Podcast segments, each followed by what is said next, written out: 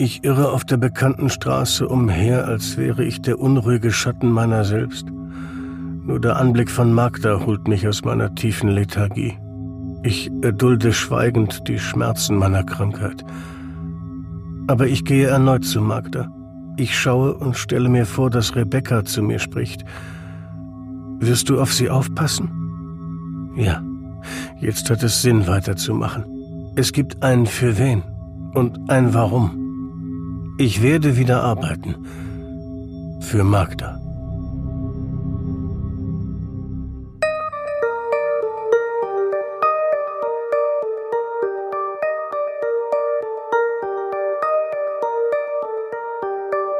Die falsche Gräfin und die Auschwitz-Tagebücher.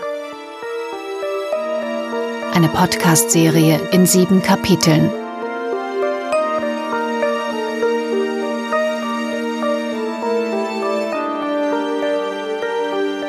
Kapitel 6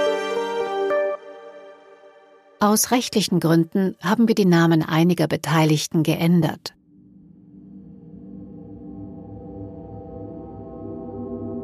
Nachdem der deutsch-polnische Historiker Bogdan Musial herausgefunden hat, dass die Gräfin Nicole selbst hinter der Fälschung der Auschwitz-Tagebücher steckt, zweifelt er sämtliche ihrer prestigeträchtigen Rollen an.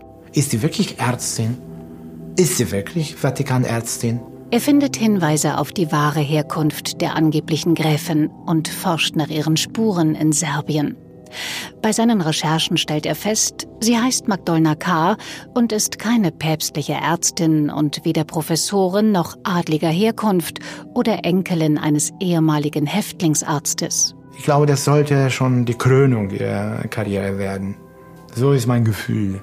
Sie hat sich darauf jahrzehntelang vorbereitet, die Rolle gespielt und mit der Fälschung sollte sie groß rauskommen. Er will nicht sofort Strafanzeige gegen die Hochstaplerin erstatten, sondern zunächst weitere Beweise sammeln, die vor einem Gericht Bestand haben würden. Um zu verhindern, dass die Gräfin vorzeitig Wind davon bekommt und sich womöglich ins Ausland absetzt, fasst Musial einen Plan. Magdolna K. muss beschäftigt werden. Dabei will er den Spieß umdrehen und diesmal sie täuschen. Er weiß, dass Magdolna K. hofft, dass, inspiriert durch den Nachlass, ein Spielfilm über sie und ihren angeblichen Großvater entsteht. Musial bietet ihr zusammen mit der gemeinsamen Freundin Stephanie R. an, bei der Arbeit an einem solchen Drehbuch zu helfen. Und wie erwartet, Magdolna K. ist interessiert. Doch nicht nur das. Auch die falsche Gräfin hat Neuigkeiten. Es seien weitere verschollene Unterlagen aufgetaucht, dieses Mal von der verstorbenen Haushälterin des Großvaters. In einer E-Mail schreibt Magdolna K. Ich bin auf Lampedusa.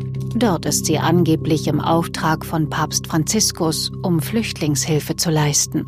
Aber am Mittwoch bin ich wieder in Rom zurück und dann am 2. April treffe ich mich mit der Ellie.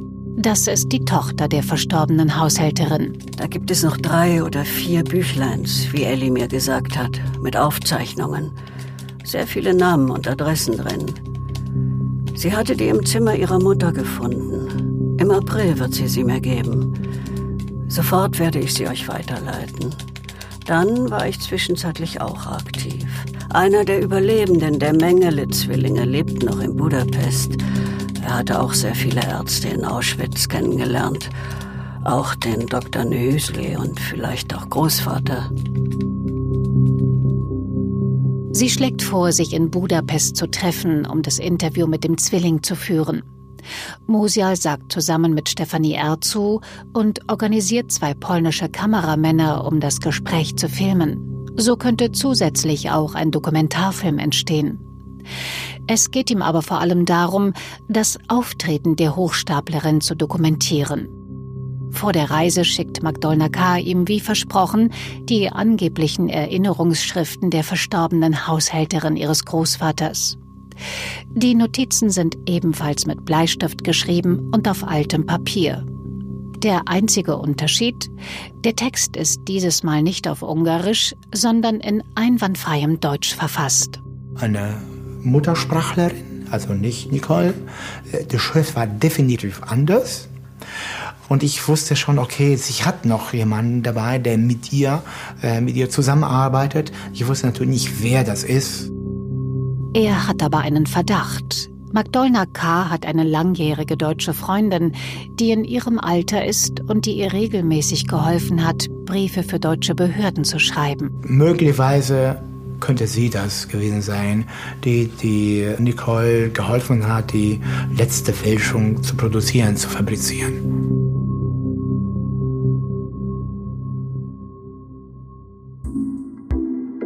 Hochstaplerinnen und Hochstapler haben oft das Bedürfnis, ihr Leben zu optimieren und sich bedeutender zu machen. Sie hat Rollen gewählt, die mit viel Prestige, mit hoher sozialer Position einhergingen. Nachfahrin des ungarischen Uradels, Leibärztin des Papstes, Professorin und WHO-Gesandte. Das sind schon sehr prestigeträchtige Rollen. Da wird sie schon sehr viel Bewunderung und Anerkennung für erhalten haben. Die Soziologin Sonja Fehlen. Sie hat ein Buch über Hochstapelei geschrieben. Und der letzte Coup, den sie geplant hatte, der war wahrscheinlich dazu gedacht, ihr auch national und international zur Berühmtheit zu verhelfen. Ja, denn die wäre sicher nicht ausgeblieben, wenn sie geschafft hätte, was sie wollte, nämlich dass die Aufzeichnungen den Stempel wissenschaftlich geprüft und echt erhalten hätten. Aussagekräftig sind insbesondere die Passagen in der Fälschung, die Magdolna K. nicht plagiiert, sondern selbst verfasst hat. Sie verdeutlichen, dass die Geschichte des Großvaters vor allem eine Geschichte über Magdolna K. selbst ist. Magda das kleine Wunder. Sie ist es, die dem Großvater einen Grund gibt, auch nach Auschwitz weiterzuleben. Sie ist die Hauptfigur. Alle anderen, der Großvater, Mengele, die Häftlingsärztinnen und Ärzte, werden zu Randfiguren. Das heißt, wenn jemand ein Buch schreiben würde über die Story, der müsste immer ein Buch über Nicole schreiben. Wenn ein Film gemacht worden wäre, das musste ein Film über Nicole sein. Also es ist ein Drehbuch. Nicole hat an einem Drehbuch praktisch gearbeitet für einen künftigen Film.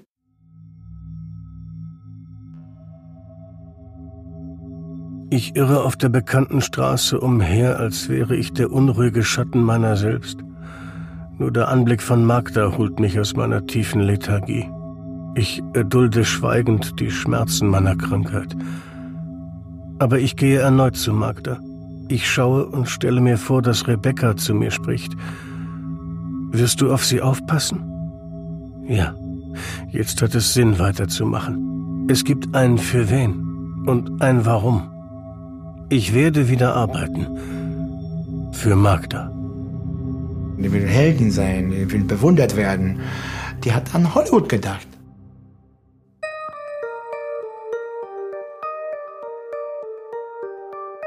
Mitte April 2017 treffen sich Magdolna K., Bogdan Musial und Stephanie R. wie verabredet für drei Tage in Budapest.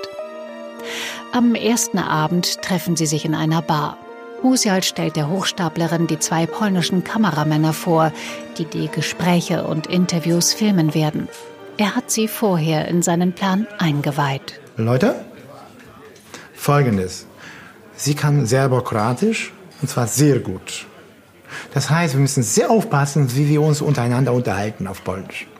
Am besten tun wir so, als ob wir wirklich an die Geschichte und glauben, die Professorin und höchsten Tönen, wie sie reden, untereinander unauffällig, als ob wir einfach so wären. Das haben sie sofort wunderbar verstanden. Musial erzählt ihr, dass einer der beiden Kameramänner bereits für die Shoah Foundation von Steven Spielberg Interviews mit Holocaust-Überlebenden gefilmt hat. Die machte Augen. Wow, das war genau, was sie wollte. Daraufhin erzählt Magdolna K. den polnischen Kameramännern von ihrer Reise durch Polen zusammen mit Papst Franziskus im Juli 2016.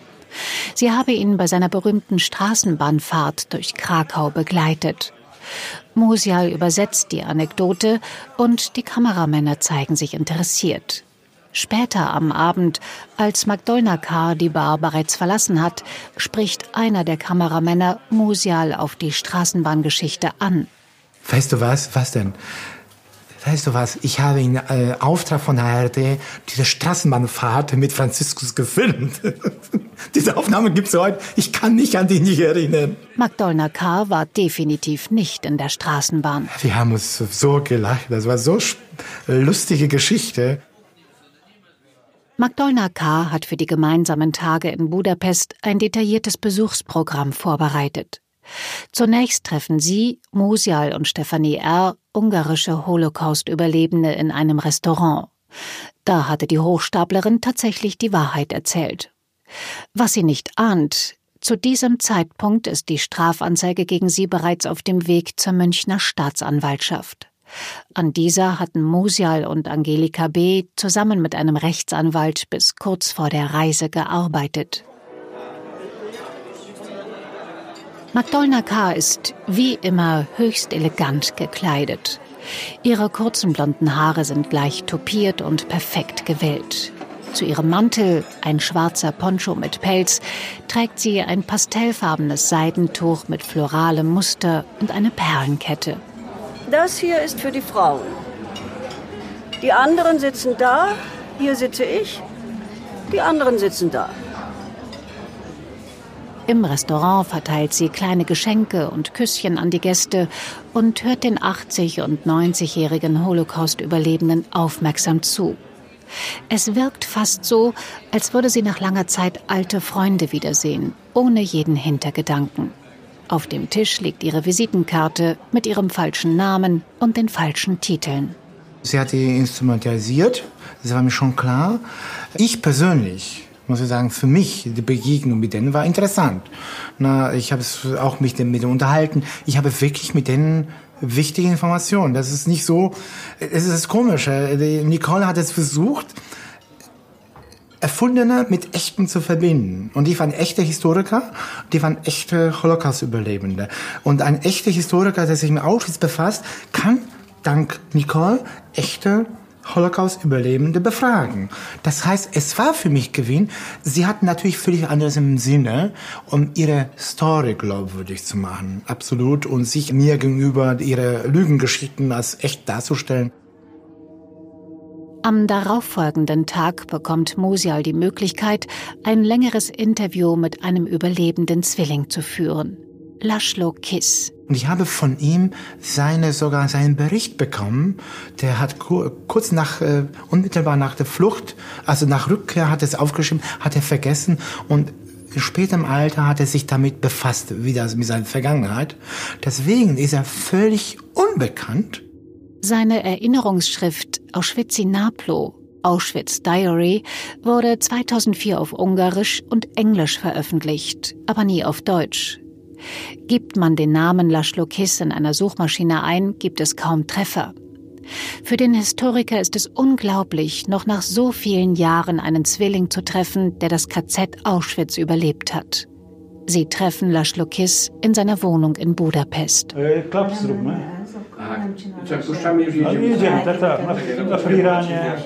Das Interview wird in Laszlo Kiss Wohnzimmer aufgezeichnet. Der ehemalige Chemieprofessor sitzt vor einem großen Bücherregal auf einem Holzstuhl. Ihm gegenüber sitzen Musial mit Tablet auf dem Schoß, eine Übersetzerin und Magdolna K. Stefanie R. hört im Hintergrund zu. Die Hauptkamera ist auf Laszlo Kiss gerichtet, die Handkamera vor allem auf Magdolna K. Das gefällt ihr nicht. Ich will auch nicht fotografiert werden. Willst du gar nicht, willst du gar nicht. Also ich bin hier aber ich sitze so nah zu dir, dass mein Busen aufgenommen wird. Das will ich nicht. Nein, um Gottes Willen. Warum lachst du? Dicker Busen. Will ich nicht, dass er aufnimmt. Musst du ihm sagen, er nimmt meinen Busen auf. Nur noch mal zur Erinnerung. Zu diesem Zeitpunkt ist Musial vollumfänglich über die Hochstapelei von Magdolna K. im Bilde. Ujęcie jeden. Zaczynamy. Oh Gott, sorry. Habe auf Deutsch Zu Beginn fragt Historiker Mosia Laschlokis, wann er nach Auschwitz deportiert wurde. Laschlokis, der etwas Deutsch versteht, antwortet auf Ungarisch. Er, sein Zwillingsbruder und die Familie kamen im Juni 1944 im KZ Auschwitz an. Da war er 16 Jahre alt. Bei der Ankunft die Selektion. Da stiegen die Leute aus. Ankommt in Auschwitz-Birkenau. Und sie, also die Zwillinge, wer hat gerufen Zwillinge raus? Hat man das gehört? Äh, war das auf Deutsch? Ja, äh, dort, äh, no. kiabálták az eszek, hogy Zwillingen Ausztréten. De, German. In Deutsch. In Deutsch. Okay. De mi ezt nem értettük, Die SS-Leute haben geschrien, Zwillinge raus, auf Deutsch. Und wir haben es nicht verstanden. Die Selektion lief in einer einzelreihigen Schlange ab. Und als wir zu den Selektierenden gelangt sind, haben die gesehen, dass wir in identischer Kleidung sind, gleich groß sind und man hat uns zur Seite gestoßen, raus aus der Reihe. Und dann sahen wir, dass zwei Zwillingspaare schon da waren und dann haben wir verstanden, dass, wie es scheint, sie Zwillinge rausnehmen. Und so sind wir in dieser Gruppe gelandet. Deshalb standen wir da, wo die Selektion erfolgt ist. Also haben wir die Selektion angeschaut, wie die Alten und Kinder zu einer Seite geschickt werden, die Arbeitsfähigen auf die andere Seite. Und ich kann mich erinnern, dass ich einen ein Jahr jüngeren Cousin gehabt habe. Der war schon ein großer Junge. Er war 15 und man hat ihm erlaubt, mit seiner Großmutter zu bleiben, sie zu begleiten und beide wurden vergast. És ő a nagyanyját. Wie viele äh, Zwillingspaare wurden selektiert mit, äh, von ihrem Transport? Négy ikerpár választottak ki. Ezek közül egy pár az nem iker volt, hanem csak testvérek, Vier Zwillingspaare wurden rausselektiert, aus denen ein Paar keine Zwillinge waren, sondern nur Geschwister. Es gab ein Jahr Altersunterschied zwischen ihnen. Aber da wir nicht verstanden haben, was diese Selektion sein soll, was ein Zwilling ist, sind sie auch geblieben. Und wir, zu acht, gingen in den F-Krankenbau. Da sagten sie dem Zwillingskapo, dass sie keine Zwillinge sind, dass sie damals zwölf Jahre alt waren. Worauf der Zwillingskapo sagte, dass sie das Geburtsdatum von einer der beiden angeben sollten. Und sie sollen sagen, dass sie Zwillinge sind. Der Zwillingskapo hat damit ein großes Risiko auf sich genommen. Denn wäre das rausgekommen, wäre er in Lebensgefahr gewesen halálos veszedelmet jelentett volna. Im Krankenbau werden die acht Zwillinge von Ärztinnen und Ärzten untersucht. Diese machen unter anderem Fotos und Zahnabdrücke, auch von Laszlo Kiss. Anschließend untersucht SS-Arzt Josef Mengele höchstpersönlich die Haare und verwendet zum Abgleich eine Farbskala.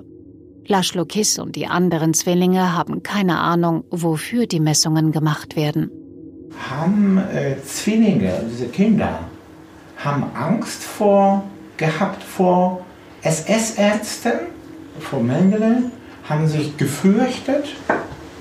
Das, das, dann bist du schon Ab und zu springt Magdolna K., die neben der Übersetzerin sitzt, ein und hilft bei der Übersetzung. Ich bin mir nicht sicher, ob ich es verstanden habe. Hatten die Kinder Angst vor Mengele? Oder seinen Assistenten? Eh, Wir hatten keine Angst. Es gab so etwas nicht. Wir hatten eher Angst, dass die Untersuchung mit Obduktion endet. Das war die Legende, die Nachricht. Davor hatten wir Angst. Aber zu der Zeit konnten wir uns überhaupt nicht vorstellen, dass wir rauskommen. De abban az időben, vagy ott wir haben uns an den Gedanken gewöhnt, da lebend nicht mehr wegzukommen. Während des anderthalbstündigen Interviews fragt Mosial den Holocaust-Überlebenden nach dem Tagesablauf der Zwillinge in Auschwitz. Laschlokes erzählt, dass sie auch arbeiten mussten. Beispielsweise kümmerte er sich zusammen mit seinem Zwillingsbruder längere Zeit um das frische Gemüse der Gartenanlage. Später arbeiteten beide zusammen in der Wäscherei. Der jüngste Zwilling war circa sechs Jahre alt, der älteste zwischen 50 und 60. Laszlo schätzt, dass sich in Auschwitz zu seiner Zeit, also zwischen Juni 1944 und Januar 1945, ungefähr 80 Zwillinge aufhielten. Magdolna K. hört sehr aufmerksam und sichtbar aktiv zu. Sie nickt regelmäßig, schließt nachdenklich die Augen oder senkt ihren Blick mitfühlend. Auch wenn sie Musial das Fragenstellen überlässt, sie gestaltet das Interview durch Kommentare und Vorschläge mit, Beispielsweise, wenn sie Musial daran erinnert, nach der Häftlingsnummer zu fragen. Jetzt zeigt er euch die Tätowierung. Ach, genau. Ja, das ist die Frage. To jak zaczynamy, to klaps, bo musi zmieniło się... Zrób, zrób, zrób klapsa. Zrób ty. Ja mam zrobić? No, zrób. Okay. Nach der Ankunft, Sie sind gekommen, selektiert und bekommen, Sie haben eine Nummer bekommen. Ja. Und wie lief das ab? Laszlo Kiss krempelt seinen linken Hemdsärmel hoch. Die Nummer auf dem Arm ist etwas verblichen, aber noch deutlich lesbar. Ich bin A14320. Genau, das ist die wichtigste Frage. Das ist schon eine ganze Menge Input, eine ganze Menge Informationen. Für Magdolna K. ist der Dreh aber noch nicht vorbei. Sie schlägt vor, den Einband von Laszlo Kiss Buch abzufilmen, seinem Auschwitz-Tagebuch. Ihr müsstet doch das Buch noch aufnehmen. Wir werden das schon so machen. Wir müssen, wir müssen das so richtig übersetzen. Gut. Dann vielen Dank. Bitte sehr. War sehr schön, fand ich. Ich wollte noch. äh, Ich finde die letzte Sache. Dass die Kathi für zwei, drei Sekunden reinkommt. Er ist verheiratet mit der Kathi, äh, mit der Ehefrau. Äh, äh, Das mit der, mit der Ehefrau, weißt du. Magdolna K. hat noch eine Idee. Es wäre doch schön, wenn sie Laszlo Kiss zusammen mit seiner Ehefrau filmen würden. Dass sie mal einfach reinkommt. Ein einziges Mal. Und das ist die Ehefrau. Aber ist es okay? Ist, es, ist das bestimmt okay? Ja, ja. Ja, aber das, wir wussten das. Ja, das waren wir. Meine Kathi, du bist seine Frau. Könntest du sagen, dass du die Ehefrau bist und ihn vorstellen? Außerdem hat Magdolna K. noch eine medizinische Frage, ausgerechnet zum Beruhigungsmittel Luminal, welches, wir erinnern uns, auch in ihrer Fälschung vorkommt.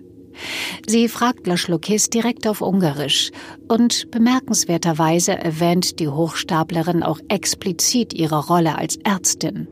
Jetzt frage ich etwas. Als Ärztin weiß ich, was ich weiß über dieses Auschwitz. Dass das Luminal ein beruhigendes Medikament ist für Kinder, also für Jugendliche. Aber ihr habt kein solches Medikament bekommen. Wie Luminal? Darüber weiß ich nichts.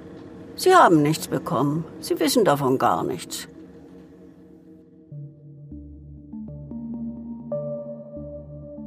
Musial verlässt Budapest mit einem guten Gefühl. Hier sind wissenschaftlich bedeutende Aufnahmen entstanden. Also es ist gleichzeitig eine tolle Geschichte, die werde ich auf jeden Fall mit meinen Untersuchungen einarbeiten. Das ist hundertprozentig, weil das so wichtig ist. Das ist das ist Komische äh, dabei. Also hier fühle ich mich natürlich, ich weiß, die, äh, Nicole als betrogen. Gleichzeitig hat das doch was gebracht. Also sie, hat, sie hat aber Vertrauen diese Menschen missbraucht. Und das finde ich natürlich schon geschmacklos oder gleichen. Und auch die falsche Gräfin ist zufrieden. Im Anschluss sichert Magdolna K. dem Historiker ein exklusives, ausführliches Filminterview über ihren vermeintlichen Großvater zu. Doch dazu wird es nicht mehr kommen. Musials zusammengetragene Belege beschleunigen die Ermittlungen der Polizei enorm. Was die Ermittlungsarbeit angeht, äh, das Nachforschen ist er sehr, sehr akribisch vorgegangen. Kriminalhauptkommissar Gottmann. Er hat die Ermittlungen gegen Magdolna K. geleitet. Ein normaler polizeilicher Ermittler wäre wahrscheinlich nicht so tief eingestiegen, auch im Hinblick auf die Möglichkeiten, die man hat. Ich kann jetzt nicht schnell mal nach Ungarn reisen oder nach Rumänien, um dort entsprechende Nachforschungen anzuregen. Also tatsächlich wäre er super polizeilicher Ermittler. Sein Team und die Staatsanwaltschaft bestätigen Mosials Ermittlungsergebnisse. Magdolna K. hat ihre Hochstapelei bereits seit Jahren perfektioniert und ihre Geschichten zu Geld gemacht.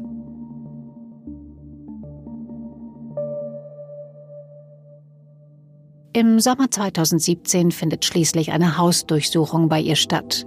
Hier tauchen einige gefälschte Urkunden auf. Ich habe eine Ernennungsurkunde vom hessischen Ministerpräsidenten für eine Professur gehabt, wo ich tatsächlich dann über das dortige Landeskriminalamt bis ins Ministerpräsidentenamt anfragen musste, kann das sein, dass das echt war? Mir wurde bestätigt, ja, das in groben Zügen von der Optik her stimmt aber das, die Unterschrift vom Ministerpräsidenten angeblich persönlich, das kann nicht stimmen. Auf ihrem Laptop findet er eine Ehrendoktorauszeichnung von einer Universität in Israel. Für die gab es mehrere Versionen, jede mit einer anderen Schriftart. Die Fälschung war noch nicht fertig. Am 17. August 2017 wird Magdolna K. schließlich festgenommen. Ich war so erleichtert. Es ist vorbei mit dem ganzen Spielen. Äh, vorbei mit dem ganzen Zirkus. Es war so eine Belastung. Dann irgendwann kann man nicht mehr, das kann man nicht so ewig, das ist so eine psychische Anspannung. Äh, da muss ich wirklich überlegen, was ich wann sagen darf, wer was nicht wissen darf. Das ist, das kann man ja lange erhalten. Und als es vorbei war, als ich erfahren hatte, dass Polizei ermittelt, da war ich so erleichtert, als sie verhaftet wurde. Da war ich so, okay, ist es aber wirklich vorbei. Für Magdolna K. scheint das Schauspiel hingegen noch nicht vorbei zu sein. Während des Prozesses, der ein Jahr später stattfindet, glaubt sie noch immer die Fäden in der Hand zu haben. Welche Lügengeschichten Magdolna K. dem Gericht auftischt und warum Holocaust-Hochstapeleien einen besonders großen Schaden verursachen, dazu mehr im nächsten und letzten Kapitel.